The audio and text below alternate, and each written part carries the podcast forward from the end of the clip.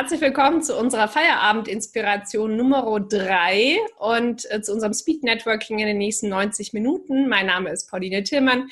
Ich bin Chefredakteurin des digitalen Magazins Deine Korrespondentin und ich darf euch heute ganz kurz begrüßen, bevor ich an die heutige Moderatorin Angelika Knob übergeben werde. Und ähm, vielleicht einfach noch mal kurz der Hinweis, diese ähm, äh, Veranstaltung ist äh, Teil unserer Serie, unserer sechsteiligen Serie, wo wir euch das ganze Jahr über spannende Feministinnen vorstellen, äh, alle zwei Monate zusammen mit dem Journalistinnenbund und mit den Riff-Reportern. Und heute sprechen wir mit Mitu Sanyal über ihren Roman Identity. Und darüber freue ich mich sehr, vor allem auch, dass du dir die Zeit nimmst heute Abend, Mitu. Ich weiß, es ist alles andere als selbstverständlich, weil du wahnsinnig busy bist. Umso mehr wissen wir das natürlich zu schätzen, dass wir dich heute mit unseren Fragen löchern dürfen und du uns mehr über deinen aktuellen Roman erzählen wirst. Und äh, bevor ich das Wort übergebe, noch der Hinweis, dass wir die Session heute aufzeichnen. Ich werde die ähm, Aufzeichnung als Audiofile in unseren Podcast hochladen. Und das heißt, wenn ihr euch zu Wort meldet, hört man das auf der Aufzeichnung. Wenn ihr das nicht wollt, könnt ihr natürlich eure Frage ins Chatfenster posten. Dann werde ich euch, äh, werden wir euch stellvertretend sozusagen zu Wort kommen lassen. Und äh, eine Videoaufzeichnung werde ich nicht ins Netz stellen. Und ähm, jetzt höre ich einfach auf zu quatschen und übergebe das Wort an Angelika Knob, die in den nächsten 60 Minuten moderieren wird. Angelika, it's your stage. Danke, Pauline. Danke vor allen Dingen auch für die Organisation dieser wunderbaren Reihe und dafür, dass du den Journalistinnenbund und die Riff-Reporter ins RiffreporterInnen, würde man eigentlich sagen, ins Boot geholt hast. Und äh, wir haben eben verabredet, dass ich in diesem Jahr zwei davon moderiere.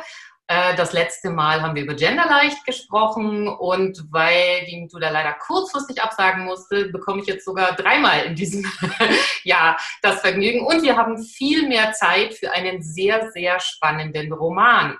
Der ist extrem unterhaltsam, weil sie nämlich wahnsinnig humorvoll und mit viel Lust an der Sprache einfach eine gute Story erzählt und sehr lebendige Charaktere erschafft.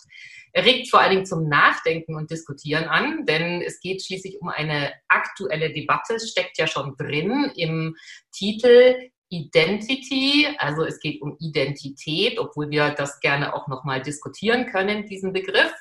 Und er mischt sehr geschickt Fiktion und Fakten.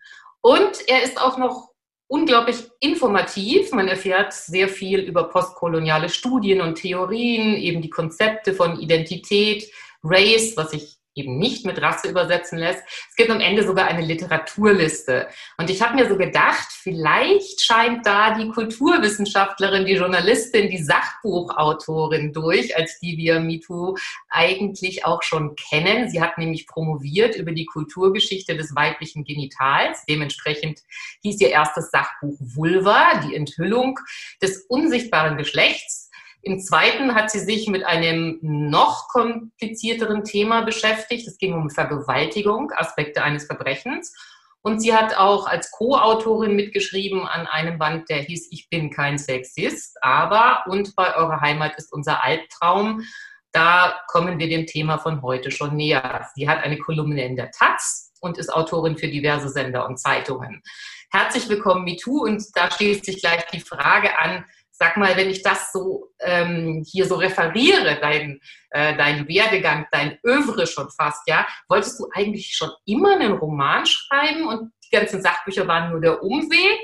Oder wolltest du eigentlich jetzt auch wieder ein Sachbuch schreiben und hast gedacht, nee, jetzt mache ich einen Roman draus? Ähm, nee, ich wollte tatsächlich schon immer einen Roman schreiben und dass es hinten eine Literaturliste gibt, ist tatsächlich weniger dem geschuldet, dass ich lieber ein Sachbuch geschrieben oder dass man so hintenrum oder so noch mal ein Sachbuch nachschiebt, sondern ich mag es einfach mit den, mit den Formen zu spielen, dass man ja irgendwie ganz klar, nee, also ein Roman darf keine Literaturliste haben. Das muss irgendwie ähm, Non-Fiction sein und halt einfach Fiction und Non-Fiction zu verstricken miteinander, genauso wie ich auch Realität und Fiktion miteinander verstricke. Ich habe relativ viele Personen, die es wirklich gibt, in dem Roman auftreten lassen mit deren Genehmigung. Ich habe Menschen gebeten, mir Tweets zu schreiben. Das Internet spielt eine große Rolle. Ich habe ganz viele Tweets geschenkt bekommen. Es gibt Artikel in dem äh, Roman, die sind geschrieben worden von Leuten, die für eben jene Medien arbeiten. Also es ist halt irgendwie ähm, eine auf der einen Seite ganz fantastische Erzählung und auf der anderen, also fantastisch im Sinne nicht von wunderbar, sondern irgendwie, ähm, ähm, dass es irgendwie übernatürliche Aspekte drin gibt. Es gibt eine Göttin, mit der sich die Hauptfigur die ganze Zeit unterhält. Und gleichzeitig ähm, können mir die Leser und Leserinnen an allen anderen Punkten glauben. Alle Orte, alle Menschen, alle Bücher, die darin zitiert werden, sind echt und gibt es wirklich. Genau, und das ist diese ganz besondere Mischung und macht vielleicht auch den Erfolg des äh, Romans aus. Für die, die vielleicht doch nicht ganz genau wissen, um was es geht und für alle anderen zur Wiederholung sagen wir es nochmal, es geht um einen Skandal. Ja? Skandal ist natürlich immer ein guter Stoff. Ähm, und zwar ein Skandal um eine Professorin und in diesem Fall hat sie nicht abgeschrieben. Es ist die äh, Professorin Saraswati für den Studiengang Intercultural Studies, postkoloniale Theorie, auch in Düsseldorf. Ja? Und die vertritt ihre Standpunkte sehr offensiv. Die wirft auch mal weiße Studierende aus dem Seminar, wenn nicht alle Platz finden, weil es in erster Linie für People of Color ist. Umso größer ist dann natürlich der Skandal, als enthüllt wird, dass sie selber eben genau das nicht ist. Also auch keine Person of Color, nicht indischer Abstimmung, wie sie immer eigentlich vorgegeben hat, sondern eben Kind deutscher weißer Eltern und heißt Sarah Vera Thielmann. Daraus entspannt sich dann diese Auseinandersetzung. Darf die das? Kann eine Person irgendwie nicht nur trans in Bezug auf ihr Geschlecht, sondern auch eben transracial sein, wie es dann sie behauptet? Oder ist sie einfach nur eine Lügnerin? Ja?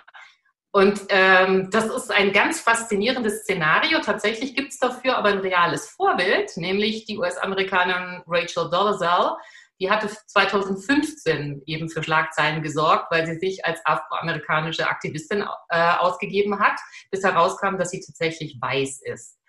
Ähm, hat dich das tatsächlich inspiriert, damals schon? Ähm, und was genau hat dich daran gereizt? Genau, mir ist auch gerade aufgefallen, ich habe deine erste Frage gar nicht wirklich beantwortet und die kann ich jetzt mit der zweiten so schön beantworten. Das wusste ich, deswegen habe ich nicht nachgefragt. Genau, sehr gut. ähm, Genau, also damals, als der Fall durch alle Social Media irgendwie Kanäle ging und in meiner Blase halt auch irgendwie heiß diskutiert wurde, habe ich den wirklich mit ganz großer, nicht mal Aufmerksamkeit, sondern irgendwie, es ging mir wirklich ans Herz, weil die Fragen, die Rachel Dolezal gestellt wurden, sind ja die Fragen, die mir mein Leben lang gestellt wurden. Wer bist du? Wer bist du wirklich? Und kannst du beweisen, wer du bist. Und darauf gibt es keine richtige Antwort. Und ich habe ihren Schmerz gesehen, konnte den sehr, sehr nachvollziehen. Ich konnte auf der anderen Seite sehr gut die Wut auf sie auch nachvollziehen, von der anderen Seite. Und dachte, wie toll, endlich kann ich über das Thema schreiben, über das ich sowieso schreiben möchte. Und es findet nicht in mir sozusagen statt, sondern es findet in der Welt statt. Und habe mir dann überlegt, ich möchte diese Geschichte nehmen, ich möchte sie nach Deutschland transformieren. Ich möchte auch eine Hauptfigur, die eben nicht als Schwarze lebt, sondern als POC lebt, weil das in Deutschland ganz anders verhandelt wird. Also wir importieren ja so unsere Theorie ganz viel über Rassismus aus den USA, ganz stark, auch aus England, aber irgendwie hauptsächlich aus dem, aus dem Amerikanischen. Und es stimmt halt vieles und vieles stimmt eben nicht. Also ganz viele Menschen, die hier eindeutig POC sind, also Menschen aus der Türkei, aus Südeuropa, ähm, sind in Amerika eindeutig weiß. Und das, also, und das bedeutet einfach was anderes. Und deshalb kommt auch immer wieder zu Irritationen bei Konferenzen, dass ich bei Konferenzen war. Da waren ganz viele POCs und dann haben sich die Amerikanerinnen beschwert, dass zu wenig POCs auf dem Panel saßen. Wir sind doch nur POCs hier. Und, und, und so. Und das ist einfach auch wichtig, das zu wissen. Ähm, und ich wollte tatsächlich immer, immer, immer schon Romane schreiben. Und in der Welt, wie sie ist, wurden die, die Bücher, die ich geschrieben habe, also dieses Buch basiert ein kleines bisschen auf einem Roman, den ich vor fast 25 Jahren angefangen hatte. Und da ging es um diese beiden Cousinen, die waren dann noch Freundinnen und deren Verhältnis zueinander. Ähm, also Nivedita und ihre Cousine Priti und Priti kommt halt aus England, hat zwei indische Eltern. Nivedita ist Mixed Race und, und Nivedita will halt unbedingt von Priti anerkannt werden, will halt unbedingt indisch genug sein. Priti sagt, ja, du hast das Privileg eines deutschen, eines weißen Elternteils. Und beide beneiden sich so ein bisschen um bestimmte Dinge. Und das fand ich total spannend, dieses Verhältnis. Und meine Agentin damals hat das dann deutschen Verlagen vorgeschlagen. Die haben gesagt, wir haben doch schon eine Innerin bei uns im Programm. Wir brauchen nicht noch eine weitere. Und das war wirklich so, dass die deutsche Buchwelt damals eindeutig gesagt hat, das sind Spartenthemen. Irgendwie haben wir mit einer abgedeckt. Ich habe auch mal nachgeguckt damals, sie hatten einen im gesamten deutschsprachigen Programm, nicht, nicht mal in diesem einen Verlag. Und dass ich deshalb auch lange wirklich dachte, das, was ich erzählen möchte, sind nicht echte, sind nicht wirkliche Geschichten. Und das hat sich ich glaube, in den letzten, auch in den letzten fünf Jahren verändert. Also, dass wir in Deutschland angefangen haben, über Race zu sprechen. Vorher haben wir in Deutschland ja gesagt, irgendwie Menschenrassen gibt es nicht, was ja natürlich absolut richtig ist. Und deshalb kann es auch keinen Rassismus geben. Und damit war das Thema relativ lange abgehandelt, außer in so Antira-Kreisen und so. Aber in Insgesamt wurde immer gesagt, wenn du über Rassismus reden möchtest, du bist rassistisch, weil du redest ja über diese Themen, du machst ja Unterschiede. Für uns sind alle Menschen gleich. Und das ist eine ganz große Freiheit, darüber sprechen zu können, dass diese Stimmen ernst genommen werden. Und ähm, Nivedita schreibt an einer Stelle, dass sie immer das Gefühl hatte, sie lügt, wenn sie ich sagt. Du, du zeigst auf, du willst mich unterbrechen, rede ich zu lange.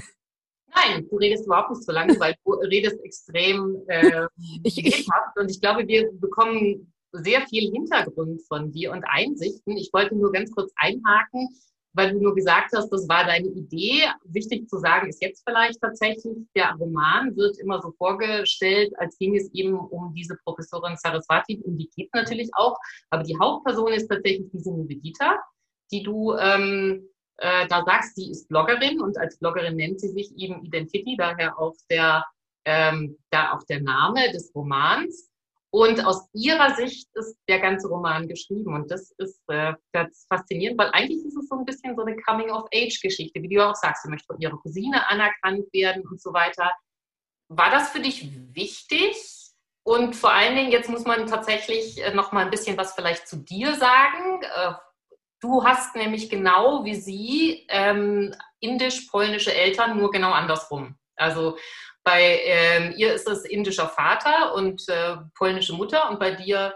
Nee, nee, bei mir ist genauso. Das ist Ach, bei dir genauso? Genau. Oh, meine Güte, bitte streichen, rausschreiben. Nein, nein, nein, das ist manchmal im Internet ist das falsch. Genau, das ist das. Irgendwo habe ich es falsch gelesen und nicht überprüft. Vielleicht ich habe das auch schon mal im Internet falsch gelesen. Ja, okay, gut, super. Das, genau. Und ähm, ja, jetzt ist, stellt sich die Frage, ähm, ich weiß, dass man trennen muss, Autorin und Romanheldin, das ist ganz klar. Aber trotzdem steckt ja ähm, sicher viel an eigener Erfahrung drin. Und, ähm, und gleichzeitig begibst du dich damit ja auch in so eine Nähe, dass viel interpretiert wird, auch rein interpretiert wird in dich. Also wie viel steckt jetzt von, von dir in Nivedita oder möchtest, und wie viel möchtest du davon verraten? Ähm, nein, ich rede da total gerne drüber.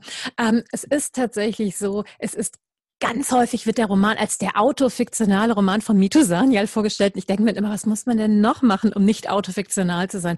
Weil die ganze Geschichte ist natürlich eindeutig erfunden. So, irgendwie, das ist erstmal das Erste. Und wenn jemand wie ähm, Heinrich Böll irgendwie über WDR-Redakteure, weiße WDR-Redakteure schreibt, die er selber ja war, er war ja WDR-Redakteur, dann irgendwie sagt niemand, ach, das sind ja autobiografische Bücher, weil man da das Gefühl hat, das ist die universelle Erfahrung. Sobald du in irgendeiner Form markiert bist, haben die Leute das Gefühl, das ist autobiografisch. Das ist ja ganz schnell, ganz häufig irgendwie, wenn Frauen Bücher geschrieben haben, die Hauptfigur war eine Frau, muss es autobiografisch sein, während wenn Männer Bücher geschrieben haben, die Hauptfigur war ein Mann, dann ist es halt über Menschen. So, das ist die eine Sache. Die andere Sache war aber, dass die Entscheidung natürlich bewusst bewusst getroffen habe, dass es mir wichtig war, in Anführungszeichen über Menschen wie uns zu schreiben. Also ähm, das Thema in dem Buch ist ja neben allem, vielem anderen wirklich Being Mixed Race, weil es darüber in der deutschsprachigen Literatur einfach so gut wie nichts gibt. Also es gibt halt vielleicht noch die Literatur des Ankommens, also der Flucht oder der Migration, aber Literatur, also diese postmigrantische Literatur, zweite Generation sein, dritte Generation sein und so weiter, ähm, da gibt es halt viel, viel weniger drüber. Und das ist einfach etwas, was mir ein so ganz großes Anliegen ist. Wenn du, also es gibt so ein ganz kleines bisschen bisschen aus irgendwie dem, also aus Russland und so. Also da, da gibt es ein bisschen was. Ähm, aber tatsächlich dieses irgendwie braun sein und irgendwie zweite Generation sein, dritte Generation sein. Und das ist so, als würden wir nicht existieren. Aber in diesem Land, wenn man sich umguckt, sind wir ja 25 Prozent der Bevölkerung. Also fehlt da einfach etwas. Und es ging mir auch darum, diese Leerstelle zu füllen. Und das, ähm, der erste Roman mit einem Mixed Race Ich-Erzähler war halt der Buddha aus der Vorstadt von Hanif Qureshi 1990. Da war ich 19 Jahre alt, als ich diesen Roman gelesen habe. Das hat mein Leben verändert, weil vorher waren Menschen wie ich wirklich die tragische Ausnahme. Sie sind dann verrückt geworden, haben sich umgebracht und all das. Und ähm, dass Menschen wie wir nicht irgendwie kaputt sind, irgendwie gebrochen sind, irgendwie zu wenig sind. Das war wirklich ein, ja klar. Oder dass wir auch die Bezeichnungen für Menschen wie mich, also ne, ich bin halb Inderin, das sind ja Bezeichnungen aus der Rassenlehre. Ne? Ich bin nicht halb. Welche Hälfte von mir ist denn indisch? Die rechte, die linke? Äh, nein, natürlich nicht. Ich bin ja beides. So und irgendwie halb Inderin, Viertel Inderin, ne? das, das kennen wir. Also das kann wirklich, ähm, also können wir alles in den Nürnberger Rassengesetzen nachlesen. Also es, und, und wir trotzdem, irgendwie ist das das Vokabular, was wir haben. Und es ist natürlich interessant, wir benutzen es ja nicht, weil wir diese Geschichte toll finden, sondern weil wir einfach seitdem nicht mehr drüber geredet haben, weil wir sie nicht durch eine eigene Sprache erweitert haben. Und das Nivedita ja immer sagt, sie fühlt sich als Deutsch Minus, eben nicht als Deutsch Plus, was sie gerne wäre, sondern als Deutsch Minus, weil sie halt eben nicht Deutsch genug ist, nicht Indisch genug ist, nicht Polnisch genug ist. Also sie ist halt überall nicht genug, muss überall so ein bisschen beweisen, dass sie jetzt wirklich echt indisch ist und dass dann ihre indische Familie so ein bisschen auf sie guckt, sagt, du bist aber sehr verwestlicht und, und ihr hier immer gesagt ja, wo kommst du denn her und wann gehst du dahin wieder zurück? Und das ändert sich, als sie eben in diesen Masterstudiengang geht zu Saraswati, dann genau. lernt sie plötzlich eine eigene Sprache kennen. Jetzt haben wir schon Saraswati, Nivedita, Priti, ihre Cousine, also es ist ein äh, Buch, das den Bechteltest äh, ohne weiteres besteht natürlich und sie reden auch selten über Männer. Und ähm, dann kommt noch eine vierte Figur drin vor, Kali, die Göttin. Eine Göttin äh, aus der indischen Mythologie, mit der Identity ähm, regelmäßig spricht quasi. Die ist also personifiziert. Sie sieht sie auch immer vor sich mit den vielen Armen, den der, der, der Kette aus, aus Menschenköpfen. Genau, die und, ist ja auch auf dem Cover des Genau, auf dem Cover ist sie auch, genau. Deutlicher, ähm, wenn man das welche, Cover außen abmacht, dann kann man sie innen so richtig sehen. So sieht sie aus. Ja. Welche Rolle spielt die für dich? Warum war das für dich wichtig, die in den Roman reinzunehmen? Genau. Also nochmal ganz kurz einen Schritt zurück, weil du eben gesagt hast, das ändert sich, als äh, Nivedita in Saraswatis Roman kommt. Ich glaube, es ist total wichtig, das zu wissen, um zu verstehen, warum Saraswati so wichtig für sie ist. Dass sie da zum ersten Mal das Gefühl hat, sie kann sich in eine Zukunft projizieren. Sie kann irgendwie sich mit irgendwie Augen sehen, denken, ja, da ist so viel Potenzial drin. Und es ist für ihr Leben ganz wichtig. Und deshalb, als dann nachher rauskommt, also relativ am Anfang des Romans rauskommt, ist ja nicht die Frage, ist Saraswati weiß, ist sie nicht weiß. Krimi, nein, nein, das irgendwie fängt im ersten Kapitel damit an. Und dann geht es darum, dass Nivedita zu ihr geht und versucht, Antworten von ihr zu bekommen. Kali war ganz zentral wichtig für mich, weil, ach Gott, irgendwie, ich kann überhaupt nicht anfangen. Sie ist, sie ist sowieso so zentral wichtig. Ähm, es ging mir darum, eine ähm, indische Göttin darin zu haben, die die halt eine starke Weiblichkeit vertritt, die irgendwie, die ist nicht weiß, also sie ist schwarz, manchmal ist sie auch dunkelblau oder dunkelgrün, aber in der Regel ist sie schwarz. Ähm, sie ist nackt, sie hat irgendwie, sie ist gewaltvoll, irgendwie hat diese Kette aus den abgerissenen Köpfen ihrer Feinde um den Hals und die abgerissenen Arme ihrer Feinde als Röckchen so an. Ähm, sie sitzt beim Sex oben, das ist ganz, ganz wichtig. Also sie hat Sex nicht in der Missionarstellung. Und als die Briten nach Indien gekommen sind, war das für die unbegreiflich. Also diese Göttin war für sie unbegreiflich. Und ganz viel ihrer Rechtfertigkeit für den Kolonialismus haben sie abgeleitet, dass sie die Inderinnen von irgendwie dieser, dieser schrecklichen Weiblichkeit befreien müssen und ihnen die, die gute, nämlich die monogame irgendwie Ehe, irgendwie, wo sich die Frau dem Mann zu unterwerfen hat und so weiter, bringen müsse. Und das ist total interessant, wenn man sich die überhaupt irgendwie ähm, die Begründung sowohl für Kolonialismus als auch, es gibt so ähm, in England entwickelt dieses, welche Gesellschaften sind progressiv? Das sind die, wo die Frauen irgendwie Frauenrechte haben, wo ich auch ganz lange immer genickt habe. Das kommt aber aus dem kolonialen Blick. Und die haben halt erklärt, Indien ist nicht progressiv, weil die Frauen müssen beim Sex oben liegen. Deshalb ist es viel, viel besser in England, wirklich wahr. So in England, wo die Frauen kein Wahlrecht hatten, super tolle, super befreite Gesellschaft. Und deshalb ganz viele ähm, so Wahrheiten, die oder Weisheiten, die, an die ich fest geglaubt habe, haben ebenfalls irgendwie ganz bittere Geschichten. Und Kali verkörpert für Nivedita überhaupt erstmal eine indische Weiblichkeit, die nicht lächeln, nicken, schweigen ist. Und das ist ja die indische Weiblichkeit, die von ihr verlangt wird. Ne? Also die Inderinnen müssen enigmatisch lächeln und irgendwie sich super toll anpassen. Das ist die Weiblichkeit, die ja in Kinderbüchern, wenn es überhaupt indische Figuren in Kinderbüchern gibt, entgegentritt. Und ähm, wenn sie sozusagen in Indien ist, dann wird ja von ihr verlangt, dass sie das Klischee einer Inderin verkörpert. Genauso wie, ähm, also ne, ich bin eine, als, als Cis-Frau, also als Cis-Mädchen geboren worden. Irgendwie bei meiner Geburt hat niemand irgendwie, also ist mir eindeutig das Geschlecht, mit dem ich mich auch identifiziere, zugewiesen worden. Ich könnte mir die Haare abschneiden, ich könnte Hose, ich kann Hosen, ich habe jetzt gerade keine Hose an ich kann Hosen tragen, ich kann irgendwie ähm, weiß ich nicht, Mathe studieren, wenn ich möchte. Und niemand wird sagen, du bist keine Frau. Wenn ich aber, wenn ich aber eine Transfrau wäre, wäre das der Beweis dafür. Und genauso ist das für Nivedita mit Indien. Die muss sich halt besonders anpassen. Wenn sie an irgendeinem Punkt sozusagen darin Widerworte gibt, dann wird ihr gesagt, aber du bist nicht indisch genug. Du bist ja zu verwestlicht. Genau. Und da ist Kali dagegen. Also Kali ist der Beweis dafür. Es gibt aber diese andere indische Weiblichkeit. Genau. Und damit wir jetzt lernen, wie Nivedita denkt und sich äußert, hast du eine kurze Stelle ausgesucht zum Vorlesen und danach steigen wir dann in eine Fragerunde ein. Genau. Ähm, wichtig über den Roman zu wissen ist, er besteht auf der einen Seite aus Blog-Einträgen von Nivedita und auf der anderen Seite aus der Erzählung selber, die in der dritten Figur, in der dritten Person geschrieben ist und die so ein bisschen Nivedita wie so über die Schulter blickt. Also sie weiß schon ein bisschen mehr als Nivedita, aber sie ist ganz nah bei der Perspektive von Nivedita.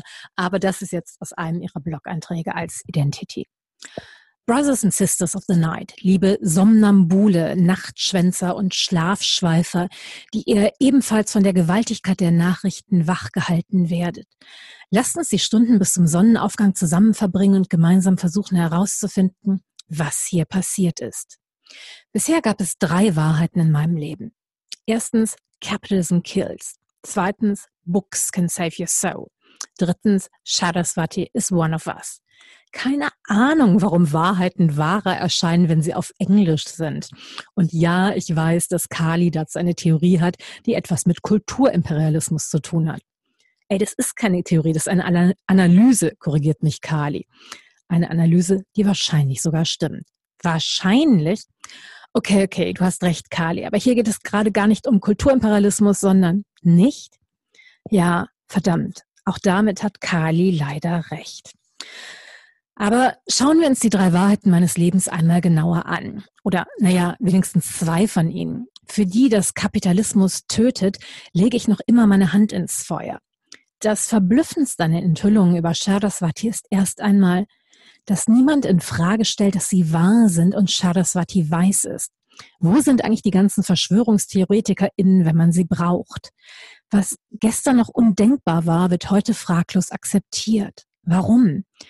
Weil es zwar unfassbar klingt, aber nicht unwahr, weil es auf einen schlafenden Zweifel in uns trifft, der durch die Enthüllungen geweckt wurde und jetzt so laut wie möglich kreischt, das wusste ich schon immer. Und damit wären wir bei den Büchern. Bei den Büchern, die meine Seele gerettet haben oder auch nur meine Psyche oder mich. Gerettet davor, wahnsinnig zu werden in einer Welt, die meine Wahrnehmungen geleugnet hat, die meine Existenz geleugnet hat, die mir an jeder Ecke und Kante gesagt hat, du bist nicht echt, deine Probleme sind nicht echt, deine Geschichte ist nicht relevant. Sind die für meine Existenz so wichtigen Bücher von Saraswati jetzt auch nicht echt, wenn Saraswati nicht echt ist? Habt ihr schon einmal einen Haufen Literatur angeschrieben? Das ist gar nicht so einfach. Bücher voller Post-its und eingeknickter Ecken. Bücher, in die ich mehr hineingeschrieben habe als in jedes Tagebuch. Bücher, die verdammt nochmal intimer sind als jedes Tagebuch und die trotzdem ungerührt auf dem Boden liegen. Und wenn ich gegen sie trete, dann liegen sie halt ein wenig weiter entfernt auf dem Boden. Bücher, die kein Telefon zu Shadowswati sind. Keine geheime Verbindung, durch die ich ihre Stimme hören könnte und sie meine. Egal wie laut ich schreie, keines meiner Worte wird Shadaswati erreichen. Was hier passiert ist, erschüttert nicht nur mein Verhältnis zu Shadaswati, es erschüttert mein Verhältnis zu mir, mein Zugang zu Wissen und Geschichten und Verstehen. In einer Welt, in der Shadaswati weiß ist, verstehe ich mich selbst nicht mehr. Und damit wir jetzt noch besser verstehen, worum es dir geht, können wir jetzt gerne die Fragerunde eröffnen. Wer möchte denn von Mito Sanjay gerne etwas wissen zu dem Roman. Okay, es läuft noch ein wenig zögerlich. Ich kann zumindest nicht sehen. Dann frage ich doch einfach nochmal nach. Bringen wir doch mal gleich den äh, Titel. Identity. Ähm, Saraswati sagt, Identität ist eine notwendige Lüge im Roman. Dieter sagt später mal, es ist ein Spektrum, irgendwas zwischen Annäherung und Aneignung, zwischen Hilfe und Manipulation. Wie siehst du das für dich? Was, was macht Identität aus? Was also ähm, genau, Charlotte sagt, Identität ist eine notwendige Lüge, aber sie zitiert damit ja Kwame Anthony Appiah, den Philosophen, den ich halt sehr, sehr äh, wichtig finde, der ein Vorbild auch für diesen Roman ist. Und ähm, was er darin sagt, ist offensichtlich brauchen Menschen irgendwie Kategorien, in die sie die Welt einordnen. Ähm, Gleichzeitig ist aber jede Aussage, die wir machen, ne, ich mache das, weil ich eine Frau bin, irgendwie nicht jede Frau macht dasselbe, irgendwie weil sie eine Frau ist. Also irgendwie auch diese Identitäten sind an jedem Punkt irgendwie löchrig und fragil, wenn man wirklich genau drauf guckt. Ähm, aber was wir schon machen, irgendwie Identitäten bestimmen nicht, was wir tun, aber Identitäten können bestimmen, was andere Menschen uns antun. Dass sie sagen, du gehörst nicht dazu, du kannst einen Pass nicht haben oder dass es irgendwie Angst vor uns gibt, dass es irgendwie ähm, Hass oder Wut auf andere Gruppen gibt und so weiter. Und deshalb ist es halt wichtig, da wir Identitäten nicht loswerden. Also der Gedanke, irgendwann sind sie jetzt gar nicht mehr wichtig, ähm, der ist, glaube ich, illusorisch. Also, aber deshalb ist es wichtig, offene Identitäten zu kreieren und durchlässige Identitäten Identitäten, eben nicht ausschließende Identitäten. Was bei Saraswati so ein bisschen gemein ist, ist, sie ja sagt, wieso, irgendwie Race ist doch ein Konstrukt, also ist doch scheißegal, was ich hier mache, worüber beschwert ihr euch eigentlich? Und das ist für Leute, die gerade erst eine Stimme für ihre Erfahrungen ähm, nicht von ihr gelernt haben, aber überhaupt in der Gesellschaft bekommen haben, ist es natürlich total hart, weil es ihnen sozusagen ein bisschen wie den Boden unter den Füßen wegreißt. So, ja, aber auf welcher Ebene sollen wir jetzt argumentieren? Und ich glaube ja zutiefst daran, natürlich ist Race konstruiert. In einer Welt, in der es keinen Rassismus gäbe, in einer Welt, in der auch die Wunden und die Auswirkungen und auch die späten Auswirkungen von Rassismus geheilt wären, bin ich mir sicher, könnte man natürlich sich selber auswählen oder selber sagen, das ist irgendwie die Race, der ich angehöre. Ähm, oder es wäre dann vielleicht auch tatsächlich egal. Aber in der Welt, wie sie ist, ist es tatsächlich ein Tabubruch. Und alle versuchen jetzt ringen wirklich um eine Sprache zu erklären, was ist jetzt genau der Tabubruch? Sie alle wissen, es ist ein Tabubruch, aber sie wissen nicht genau, worin er jetzt begründet ist. Okay, wir haben eine Wortmeldung von Katja. Katja, was möchtest du gerne wissen? Hi, äh, Katja, äh, Mito, wir haben uns auch schon mal gesehen. Du hast netterweise ganz viele Fragen äh, für meine Masterarbeit beantwortet, wofür ich immer noch sehr dankbar bin. Äh, ich habe den Roman fast fertig gelesen. Ich gebe zu, ich bin noch nicht ganz am Ende. Äh, ich ähm, muss erstmal lobend erwähnen die Beschreibung des Deutschlandradios und insbesondere der Toiletten dort. Ich musste so laut lachen, ehrlich gesagt, weil ich es noch nie akkurater gelesen habe als in diesem Roman. ähm, ich habe eine Frage und zwar geht die ein bisschen über den Roman hinaus und zwar ähm, ich bin ja auch Journalistin und ich äh, berichte natürlich auch über Fragen der Identitätspolitik oder bereite Gespräche, Interviews dazu vor und so weiter. Zuletzt war das zum Beispiel bei der Übersetzung von dem Gedicht von Amanda Gorman, The Hill We Climb. Und ich frage mich halt immer, wie schaffen wir das halt so runterzubrechen, dass in der Diskussion sich nicht so zerfetzt wird. Also ich habe fast das Gefühl, sobald der Begriff alleine Identitätspolitik fällt, ist ja schon alles vorbei, so mehr oder weniger, ist ja schon fast irgendwie zu so einem Buzzword, einem negativen Begriff, was auch immer geworden. Und ich frage mich immer, wie schaffen wir es, da eine Ebene zu finden, in der wir einfach diskutieren können und uns nicht sofort irgendwie so überfallen, so wie es ja auch in dem Roman beschrieben wird. Ne? Also ich meine, dieser ganze Twitter-Diskurs, der da immer wieder einfließt, der beschreibt ja sehr deutlich, was passiert, äh, sobald Leute sich im Internet äh, über Identität unterhalten. Und auch was passiert, sobald Menschen ein Urteil über das Leben eines anderen Menschen fällen, weil das kann nur falsch sein. Und es ist völlig okay zu sagen, was du gemacht hast, verletzt mich. Und was du gemacht hast, irgendwie finde ich nicht richtig. Aber irgendwie, es ist so eine Entmenschlichung darin, wie mit Saraswati auch umgegangen wird. Ähm, ich sehe das genauso. Also, dass der Begriff Identitätspolitik inzwischen, und ich bin mir nicht sicher, ob wir nicht irgendwann diesen Begriff fallen lassen müssen, was ich sehr schade fände, weil der ja aus den 70er Jahren kommt und was ganz anderes meint. Also, er ist ja vom Combahee River Collective geprägt worden. Und da ging es ja wirklich um irgendwie Gerechtigkeit für alle. Und und halt auch, wir möchten für uns sprechen. Also im wahrsten Sinne des irgendwie ähm, Private ist politisch und irgendwie deshalb möchten wir über unsere Erfahrungen reden können und nicht nur irgendwie ihr seid Betroffene, also könnt ihr nicht objektiv drüber reden. Über Rassismus müssen weiße Menschen reden. So, das war ja damals, also das war noch, also bis in die 90er Jahre war das tatsächlich noch so auf irgendwie Podiumsdiskussionen und so, dass irgendwie wir nicht mitreden durften. Und daher kommt es ja. Und deshalb irgendwie auch dieses Ganze von irgendwie Weiße dürfen nicht mitreden, ist natürlich absoluter Blödsinn. Irgendwie ist sehr schrecklich, ist eine gesamtgesellschaftliche Debatte.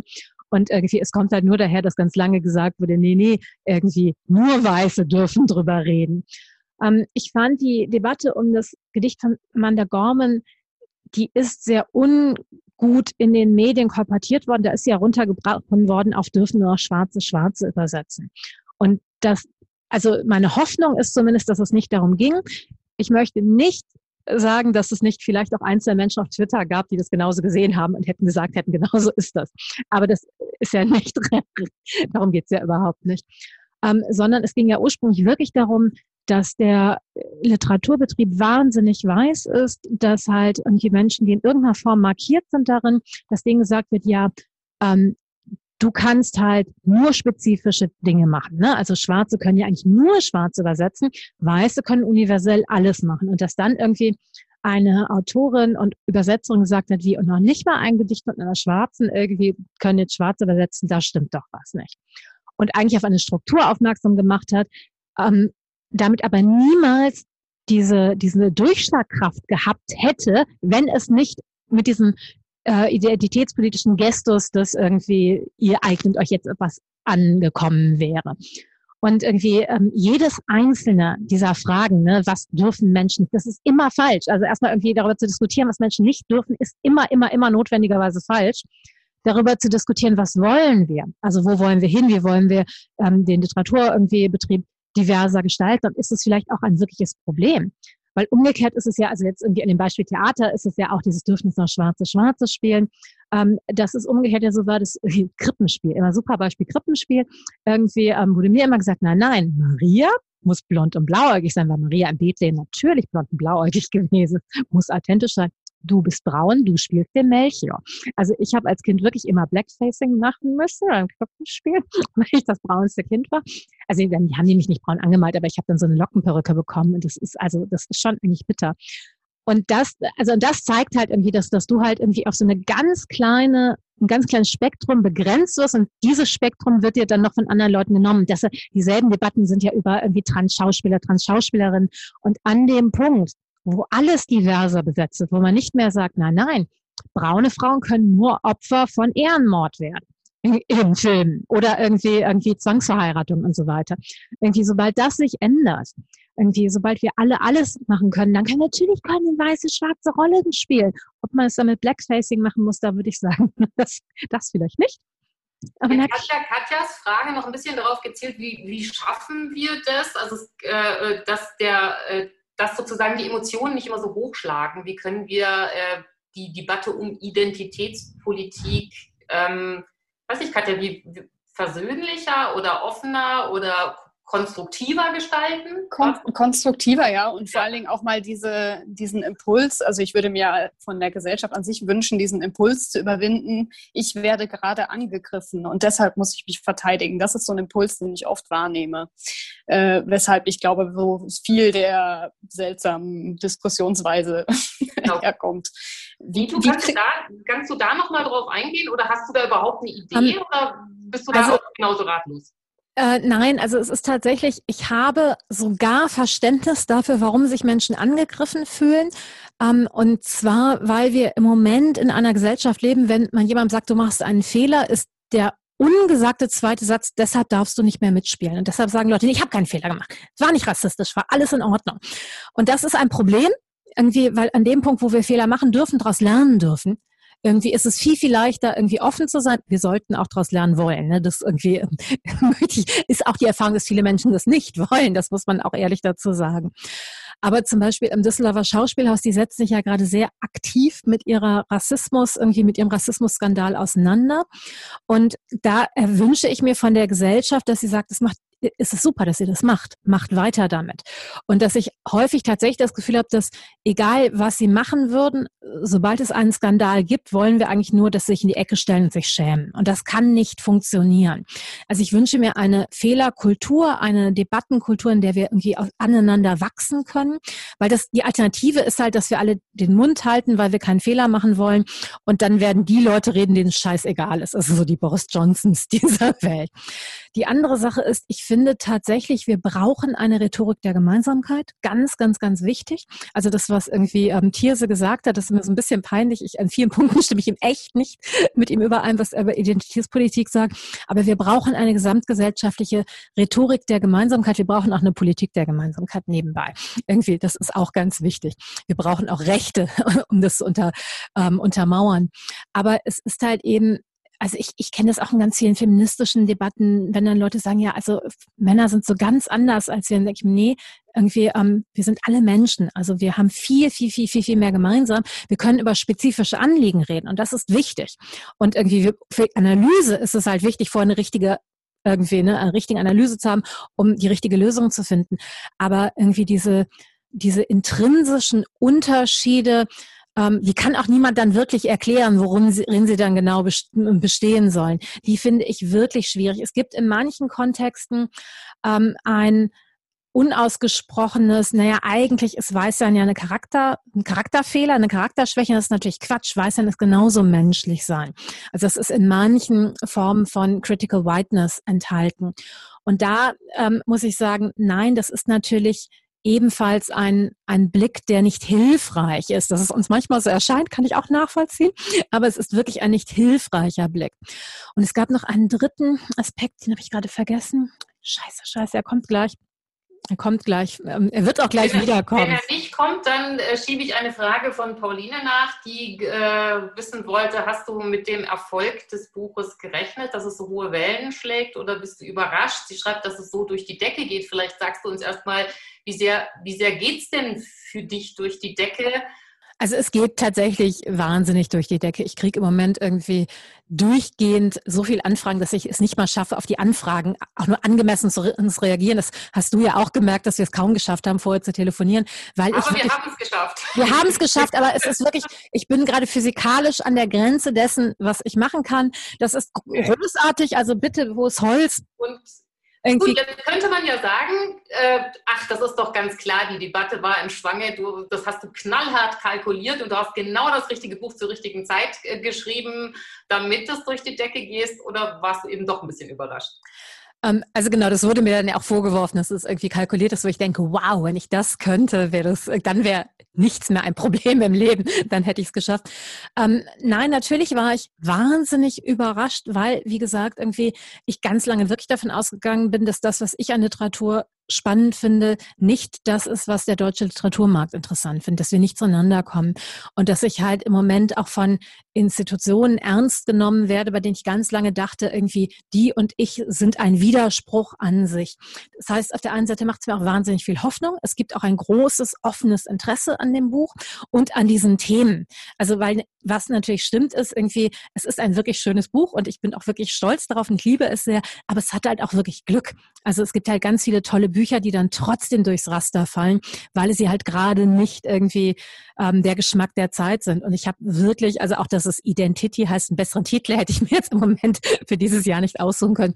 Wobei auch das ist ja interessant. Wie spricht man es eigentlich genau aus? Wir sagen jetzt manchmal Identity und manchmal Identity, so wie das Englische. Das kam mir erst im zweiten äh, Anlauf quasi, dass man es so auch aussprechen könnte. Was ist jetzt richtig?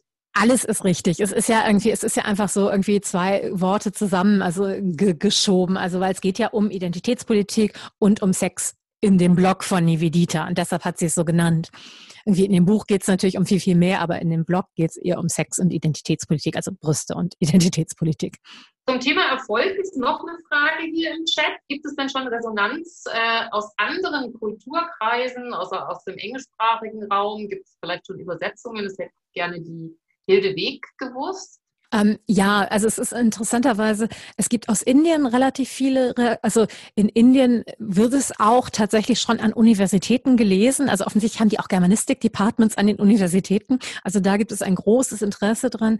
Weil es gibt es momentan nur auf Deutsch. Ähm, ja, es wird gerade ins Englische übersetzt. Also ein ähm, amerikanischer Verlag irgendwie übersetzt es gerade. Die behaupten, sie wären in vier Monaten fertig. Das äh, finde ich sehr sportlich. Also dann wird es noch nicht rauskommen, man muss ja noch durchs Lektorat und so weiter gehen. Aber Genau. Ähm, es ist auch, also die Filmrechte sind auch verkauft. Das ist ja bei Filmen immer so eine Frage, wird es dann jemals wirklich gedreht? Aber sie sind schon verkauft. Wow, an ähm, international oder deutsch? Ähm, an irgendwie, also an eine, eine ähm, an ein Produktionsteam, die halt auch international irgendwie Kooperationen machen und ja, ja, also mal gucken. Okay, also zur Oscarverleihung kommst du bitte wieder. Aber dann ist es noch schwieriger, dich zu erreichen. Also es ist wirklich, Film heißt nichts irgendwie, ob die Filmrechte verkauft sind, ob es dann gedreht wird, sogar wenn es fertig gedreht ist, ob es jemals gezeigt wird. Film ist irgendwie, das ist wirklich so Schrödingers Katze, man weiß es nicht. Okay. Und, und was, was kriegst du zurück an, an Rückmeldung dann, wenn es da gelesen wird? Ich, also was für mich wahnsinnig bewegend war, war, dass ich wahnsinnig viele Briefe von und, E-Mails und irgendwie auf der Ebene Rückmeldung von Menschen bekommen habe, die gesagt haben, endlich kann ich mich in der deutschsprachigen Literatur gespiegelt sehen. Und das irgendwie ist auf der einen Seite natürlich mein Wunsch gewesen, gleichzeitig bricht es mir ja auch das Herz, dass, dass Leute mir sagen, irgendwie, das ist der erste Roman, dem ich mich wiedergefunden habe, was natürlich viel auch über die deutschsprachige Literatur aussagt. Ähm, und das ist irre viel. Also das ist irgendwie, und da, also auch da bin ich irgendwie, also weil ich dann immer überall persönlich irgendwie und, und, und unterschiedlich zurückantworten möchte. Und da bin ich auch wirklich an der Grenze dessen, was physikalisch möglich ist. Die Luise Lobes hat noch eine Frage. Luise. Ja, äh, ich hoffe, dass ich jetzt nicht zu sehr in, in ähm, uh, It's more of a comment than a question ab, abgleite. Aber ähm, also ich bin ähm, weiß und ohne jegliche Migrationshintergrundgeschichte. Ich beschäftige mich aber trotzdem sehr viel mit Kolonialismus, weil ich eine äh, Doktorarbeit über Kunstraub bzw. Antikenraub äh, schreibe, und zwar über aktuellen antiken Raub, also jetzt nicht irgendwie in der Zeit des Kolonialismus, aber das hat natürlich eine ganz, ganz starke kolonialistische Verbindung. Auch die Tatsache, dass ja, Menschen hier sich denken, ach, ich hätte gerne so ein indisches Idol ähm, und ich bezahle jemanden, der jemanden bezahlt, der das dann aus einem Tempel klaut. Ja, also das ist, das ist wahnsinnig und ich kam drauf, als du vorhin gesagt hast, Weißsein ist keine Charakterschwäche. Also natürlich ist Weißsein keine Charakterschwäche, aber ich habe manchmal den Eindruck, dass es so ein bisschen eine Charakterschwäche ist und halt eben auch gerade speziell, wenn ich mir manche Wortmeldungen auf Twitter so anschaue, äh, sich überhaupt nicht damit zu beschäftigen, wie sehr dieser Kolonialismus eben immer noch da ist und immer noch lebt und sich durch unser Leben quasi so windet mit so Tentakeln. Und äh, davon haben eben manche Leute ganz große Vorteile und andere Leute, und die sind halt tendenziell weiß und eben andere haben ganz große Nachteile davon und die sind eben tendenziell nicht weiß. Aber ich, ich habe auch den Eindruck, es, es ändert sich sehr und ich glaube, das hat schon, das mag auch mit dem Erfolg des Buches, also dass der Erfolg des Buches auch damit zusammenhängt, dass sich Leute vielleicht jetzt ein bisschen mehr damit beschäftigen als noch vor fünf Jahren oder so. Nein, absolut. Also ich glaube, da würde ich, da würde ich absolut zustimmen. Also dieses Buch wäre nicht so erfolgreich, wenn nicht gerade Menschen auch ihr Wissen, also exponentiell erweitern würden. Ähm, ich bin ja noch damit aufgewachsen, ach, Deutschland hatte keine Kolonialgeschichte, wir sind zu spät gekommen. Dann wurde gesagt, ach nee, wir hatten nur ganz wenig Kolonien. Also wie, was denn jetzt? Irgendwie zu spät? Also keine oder nur ganz wenig? Entscheidet euch. Ähm, und die auseinander, also dass, dass es in Deutschland vier Kolonialdenkmäler gibt, die die Kolonialgeschichte feiern ein Antikolonialdenkmal ist natürlich ein Unding. Also das heißt, was so kollektive Erinnerung angeht, was Erinnerungskultur angeht, also Deutschland, die ja sagen, wir sind Weltmeister in Erinnerungskultur, meinen damit ausschließlich den Holocaust. Und ich finde den Holocaust ganz, ganz wichtig. Auch da kann man sagen, okay, irgendwie, wie toll finden wir jetzt ist im Detail.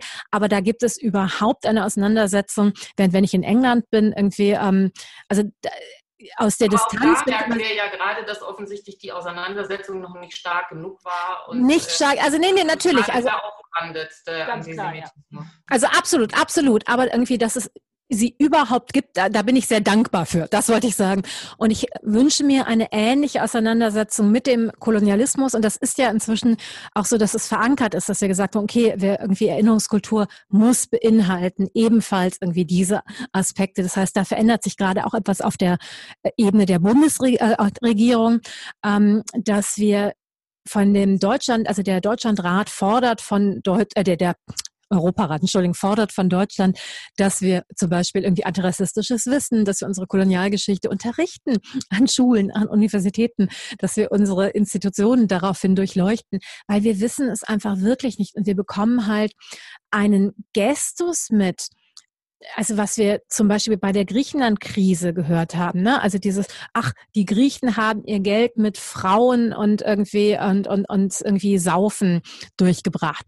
Irgendwie, was der damalige Finanzminister irgendwie gesagt hat. Und denkt so, warte mal, irgendwie, das sind äh, koloniale Stereotype, die eins zu eins, die man eins zu eins nachlesen kann. Die, also ne, man kann deutlich sagen, irgendwie, ähm, ähm, wir müssen über die Krise reden und alles Mögliche, aber irgendwie einfach nur eins zu eins auf koloniale Stereotype zurückzugreifen, das geht nicht. Und das ist, das ist erschreckend, ähm, dass wir eine Art des Schauens gelernt haben. Also auch irgendwie, wenn wir uns das Humboldt-Forum zum Beispiel angucken, irgendwie, also dieses irgendwie ethnologische Museen, die ja einfach vollkommen ethno-unlogisch sind. Das ist keine, das ist keine Logik. Ethnologische Museen, die irgendwie erklären, wer die anderen sind, die irgendwie ähm, außerdem auch davon ausgehen, die Kunst ist hier viel besser aufgehoben, weil die anderen können damit gar nicht gut genug umgehen. Die sind zu dumm dafür. Irgendwie. Und das, sind, das ist ein Gestus, der, wo wo man nicht nur persönlich irgendwie, sondern wo eine Struktur des Denkens hintersteckt, die wir an ganz vielen einzelnen Punkten gelernt haben. Und man muss jetzt ganz persönlich nett sein und sie dekonstruieren in jedem einzelnen Schritt.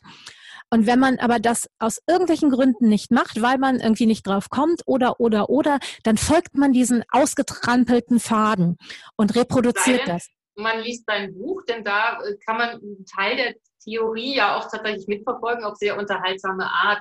Ich habe hier im Chat ähm, äh, ein paar Fragen, wo es darum geht, ähm, um grundsätzliche Fragen, Identitätspolitik und POC. Vielleicht, Elke, du hast es äh, eingebracht. Sag doch mal genau, was du meinst und welche Frage du noch hast an MeToo. Also eigentlich wollte ich ehrlich gesagt noch mal grundsätzlich fragen, weil ähm, mir gefällt die Diskussion zum Teil nicht, muss ich ganz ehrlich sagen. Ich äh, habe ähm, von den Audios mir zwei angehört und ich habe früher ja auch schon mal in unserer Gruppe gesagt, dass ähm, mir das Wort Diversität alleine schon nicht gefällt, weil ich für Vielfalt bin. Und ich kann nur sagen, ich habe heute auch bei Inforadio, heute ist ja der Tag der Diversität, auch einen Beitrag gehört, wo ich wieder gedacht habe, da läuft so viel falsch. Da war der Beitrag so, dass es nur einen Schwarzen, und ich sage jetzt auch Schwarzen, in der äh, Münchner, äh, weiß ich nicht, Philharmonie, glaube ich, einen schwarzen Dirigenten in Deutschland gibt. Statt aber zu sagen, wie toll, es gibt einen schwarzen Dirigenten, wird sozusagen das Pferd immer von der anderen Seite aufgezäumt. Und das, das mag ich nicht, das möchte ich nicht. Und ich finde, dass das auch gerade bei, bei Leuten, die konservativ sind, sag ich mal. Ich will sie jetzt nicht als Rechte oder Faschisten bezeichnen, was ja ganz häufig gemacht wird. Aber das schürt Emotionen, die wir eigentlich nicht haben sollten. Wir sollten es feiern, wenn es eben da einen Schwarzen gibt. Und ich muss selbst sagen, in der deutschen Gesellschaft, als ich groß geworden bin, gab es sehr wenige Schwarze. Ich komme aus Bremerhaven und ich habe es in Hamburg und Bremerhaven an den Häfen gab es Schwarze. Ja? Und als ich das erste Mal in London war, habe ich da sehr viele schwarze Menschen gesehen. Das müssen wir vielleicht auch mal im Kopf haben, dass, dass es einfach eine Entwicklung in Deutschland gibt. Und was die Kolonien angeht, das muss ich auch noch mal sagen. Ich war in den deutschen Kolonien, weil es mich immer interessiert hat, und zwar schon als Schülerin. Das ist nicht so, dass die Leute das nicht alle wahrgenommen haben. Ich habe schon Anfang der 70er Jahre Morenga gelesen zum Beispiel. Das heißt, es gibt, und das war damals auch ein Bestseller. Viele Leute haben es gewusst und sind auch damit sensibel umgegangen. Ich mag dieses Plakative nicht und das regt mich auch richtig auf. Das merkt ihr ja wahrscheinlich. Ich finde das, ich finde das dumm. Ich meine, wir sind irgendwo alle mehr oder minder irgendeiner Meinung. Ja, wir können uns wahrscheinlich gut unterhalten, uns arrangieren. Aber so zu tun, als wären die anderen immer alle blöd oder als würden die das nicht wahrnehmen. Ja, ich, ich war in Afrika, ich war in Indien, ich habe ganz, ganz viel gemacht in meinem Leben. Ethnologie studiert, Entwicklungspsychologie und so weiter. Und ich muss sagen, mir ist das oft zu platt, was gesagt wird. Tut mir schrecklich leid. Also erstmal irgendwie, ich will ja überhaupt nicht sagen, dass nicht einzelne Menschen in dieser Gesellschaft informiert sind, aber irgendwie, ähm, ich erlebe es nicht, dass es gesamtgesellschaftlich ein riesiges Wissen über den deutschen Kolonialismus gibt. Äh, also darum geht's jetzt. Und irgendwie, das ist natürlich großartig, irgendwie, liebe Elke, dass, dass du dich damit auseinandergesetzt hast. Das freut mich ja auch sehr. Irgendwie, aber das halte ich schon für besonders und nicht für die Norm. Ähm, die andere Sache zu der Frage von irgendwie ähm, People of Color.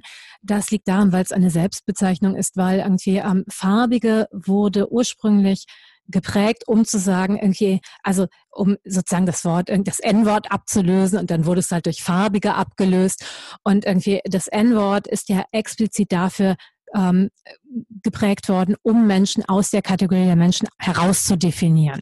Und irgendwie, und das war halt das riesige Problem damit. Also deshalb irgendwie gibt es auch so viele Leute, die darauf bestehen, dass es nicht genannt, nicht benutzt wird, was ich teile.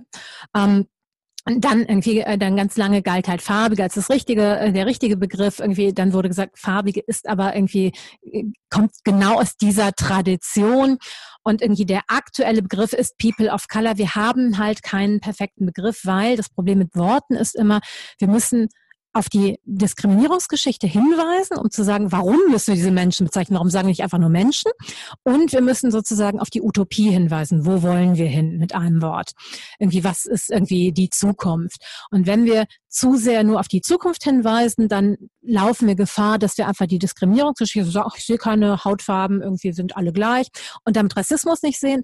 Wenn wir zu sehr auf die Diskriminierungsgeschichte hinweisen, laufen wir Gefahr, sie festzuschreiben, als wäre das unsere ureigene Identität. Und deshalb wird es immer, bis wir irgendwie das Problem gelöst haben, wird es immer Kompromisse geben müssen, die immer ein bisschen besser werden. Und ich bin mir sicher, People of Color wird wahrscheinlich in fünf Jahren auch nicht verwendet werden. Gibt es ein neues Wort, wo man auch sagt, so ganz optimal ist es, es nicht. Wird ja zum Teil schon nicht mehr verwendet. Also es ist ja schon viele, die sagen, man muss BIPOC sagen, also Black and uh, People of genau, Color. Genau. Das heißt, das ist etwas, was im Fluss ist. Und ich habe das Gefühl, wenn ich das jetzt mal so interpretieren darf, Elke wehrt sich ein bisschen dagegen und wir haben das auch schon ein bisschen angesprochen, dass ähm, wiederum aber auch hier Menschen die Definitionshoheit vorgeben und sagen, das ist genau der richtige Begriff und es geht nur so. Und wenn du den nicht benutzt, dann äh, bist du, naja, böse vielleicht, ja. Und äh, aber tatsächlich ändert es sich dauernd. Und manchmal stelle auch ich mir tatsächlich die Frage, ist es, ähm, wenn man sehr aufgeschlossen ist und sich gut informiert, dann ist es schon schwierig. Aber was macht, keine Ahnung, die Kassiererin im Supermarkt, die Pflegerin im Altenheim, äh, irgendjemand, der wirklich zwei Kinder noch erziehen muss und, und, und, und, und sich überlegt, wie er durch die Corona-Pandemie kommt ähm, und muss jetzt auch immer noch das korrekte Vokabular haben. Das ist tatsächlich schon schwierig, glaube ich, oft. Also erstmal sind es ja Worte, die an ganz vielen Punkten auch für einen Diskurs geprägt wurden. Ne? Genauso wie wenn ich wissenschaftlich schreibe, habe ich ein bestimmtes Vokabular. Wenn ich irgendwie, also ich habe irgendwie während der Corona-Krise so viele neue Worte dazugelernt, von ich nie dachte, dass ich sie lernen muss. Das ist die eine Sache. Ich finde tatsächlich, wir brauchen, ähm, wir müssen es Menschen zugestehen, dass wir alle neue Worte lernen und irgendwie, dass wir nichts perfekt machen können. Und da sehe ich auch zwischendurch, ah, es gibt einen tollen Download, wie schön. Ähm, da sehe ich auch wirklich ähm, ein Manko, irgendwie, was aber, glaube ich, viel mit irgendwie den Verletzungen zu tun hat, dass mir ganz lange gesagt wurde, ich darf nicht selbst darüber entscheiden, wie ich mich nenne, sondern dass Menschen mir gesagt haben, wer ich bin und was ich bin. Und wenn die mich gefragt haben, wo kommst du her? Und ich denen gesagt habe, ich komme aus Düsseldorf, haben gesagt, nee, nee, wo kommst du wirklich her? Und bis ich ihnen die richtige Antwort gegeben habe, also die Antwort, die sie hören wollten. Oder dass Menschen mir sagen können, ach, für mich bist du total deutsch oder für mich bist du, also wo ich denke immer, frag mich doch, was ich bin. Lass es mich doch selber entscheiden. Und da, aus daher kommt es halt auch dieses Büchchen, lass mich selber sprechen. Und zum Beispiel auch diese große Verletzung, wenn Menschen Weiße genannt werden oder irgendwie alte weiße Männer, die plötzlich super verletzt sind, dass sie alte weiße Männer genannt werden. Und ich denke, das ist ja auch richtig, das ist ja auch verletzend. Also, ne, Menschen, es ist ja abwertend gemeint, Menschen aufgrund von Alter, aufgrund von Hautfarbe, aufgrund von Geschlecht zu diskriminieren, ist falsch. Aber was dabei total interessant ist, ist, dass Menschen zum ersten Mal körperlich spüren, was es bedeutet, wenn sie beschrieben werden und nicht diejenigen sind, die beschreiben dürfen. Und irgendwie, also wie gesagt, ich würde, ich würde niemanden alter weißer Mann nennen. Ich mache das nicht, aber ich finde, es ist tatsächlich etwas, wo Leute jahrelang probiert haben zu erklären. Guck mal, so fühlt sich das an, so fühlt sich das an.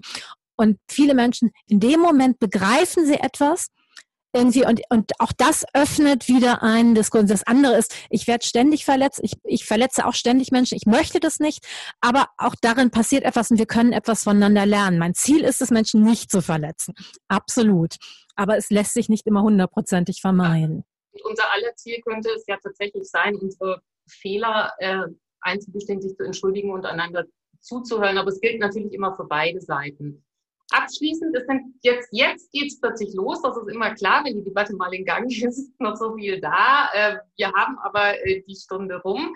Der Ausblick wäre ja normalerweise gewesen, wohin geht es mit deinem Buch, aber wir wissen schon nach Hollywood.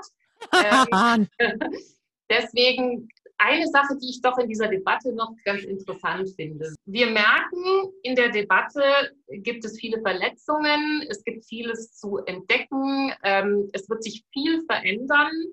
Ähm, aber leider bleibt es manchmal eben darin stecken, dass äh, diejenigen, die eigentlich schon darum ringen, etwas zu verbessern, sich gegenseitig auch nochmal verletzen. Und was ich spannend finde, ist, wie, ver, äh, wie behalten wir das im Auge? Also wie merken wir, dass es eigentlich tatsächlich ähm, Kräfte in diesem Land gibt, ja, die wir jetzt gerade auf der Straße erleben, die wir auch leider auch schon in den Parlamenten sehen, die, ähm, gegen die wir doch ähm, einig äh, uns behaupten sollten und ganz klar machen sollen, hier sind die Grenzen, Rassismus ist überhaupt nicht okay, ja, und man kann auch nicht einfach nur mal sagen, ich darf doch noch mal sagen. Ähm, ja, also da ist es, also ich würde halt da tatsächlich immer auf die andere Seite gehen, Rechte zu stärken, massiv Rechte zu stärken und dann, also, weil ich, ich habe keine Ahnung, wie wir die AfD loswerden. Also ich gehe davon aus, irgendwann werden sie sich selber irgendwie erledigen. Aber irgendwie ganz, ganz häufig ist ja das größere Problem nicht die AfD, sondern dass sich so die, die äh, Parteien der, der Mitte irgendwie versuchen, an, daran zu orientieren, damit sie nicht an die AfD-Wähler verlieren. Und dass wir sozusagen uns nicht in unserer eigenen Politik irgendwie davon treiben lassen. Also sie setzen ja immer Themen und dann arbeiten wir uns daran ab und dann setzen wir das nächste Thema, dann arbeiten wir uns daran ab. Und ich glaube wirklich, mir ist es ganz, ganz wichtig, Rechte stärken, ganz, ganz stark irgendwie über Rechte stärken nachdenken, über Antirassismus nachdenken, auch über sowas ganz banal wie, ich finde eine Antirassismus-Studie für die Polizei, die ja massiv abgeblockt wurde, essentiell wichtig, weil, und nicht, weil ich glaube, dass alle Polizisten Rassisten sind, überhaupt nicht, oder dass alles böse Menschen sind, ganz und gar nicht, aber sie haben ein Gewaltmonopol. Und das ist irgendwie, damit müssen sie eine viel höhere Verantwortung tragen als Leute, die, weiß ich nicht, wenn ich Sekretärin bin, irgendwie, dann kann ich erstmal nicht ganz viel Schaden anrichten. Das heißt irgendwie, ich müsste auch selber ein dringendes Bedürfnis haben, mich weiterzubilden. Und das ist etwas, was mich zum Beispiel sehr glücklich macht, dass ich inzwischen auch von Polizisten oder von Polizeiakademien mit angesprochen werde. Also es gibt da auch ein Bedürfnis zu lernen. Und das ist, glaube ich, das, was vielleicht für uns alle das Wichtige ist. Das Bedürfnis zu lernen, das Bedürfnis miteinander im Gespräch zu bleiben, das Bedürfnis auch die eigenen Verletzungen zu offenbaren. Und das hast du ja vorhin auch schon mal gesagt, keine äh, Verbote, nicht so sagen, du bist böse und deswegen darfst du jetzt gar nichts mehr dazu sagen. Ähm, und das hast du uns auf wunderbare Weise ermöglicht mit deinem Roman, der vieles anstößt, mit dem wir uns auseinandersetzen konnten, indem du uns hier Rede und Antwort gestand, äh, gestanden hast. Und ich bedanke mich sehr, sehr herzlich. Und ähm, die Pauline hat es auch schon in den Chat geschrieben. Bei deine Korrespondentin erscheint demnächst etwas zur französischen, glaube ich, Kolonialgeschichte. Und ähm, tatsächlich morgen passenderweise äh, von mir ein Artikel über eine ganz hervorragende Frauenredaktion Kabalaharia in, in, äh, in Indien, in Uttar Pradesh ähm, wo ähm, Frauen, die außerhalb des Kastenwesens stehen, in einigen Gegenden noch als unberührbar kennen, äh, äh, äh, also bezeichnet werden, ähm, einen unglaublich engagierten Journalismus machen und auch die Pressefreiheit hochhalten. Und ich, äh, der läuft gerade noch ein Film darüber, Writing with Fire, auf dem Docfest in München. Und den lege ich auch noch allen ans Herz, sich den anzugucken. So, ich habe noch das letzte Wort. Vielen Dank an Angelika Knob für die Moderation und äh, ganz vielen Dank an Mitu Sanyal für die tollen Einblicke. Wir applaudieren dir einfach mal digital und wünschen dir natürlich weiterhin ganz viel Erfolg mit deinen Projekten, mit deinen äh, künftigen Romanen und alles, was du in Angriff nehmen möchtest. Vielen Dank für deine Zeit, MeToo. Danke euch.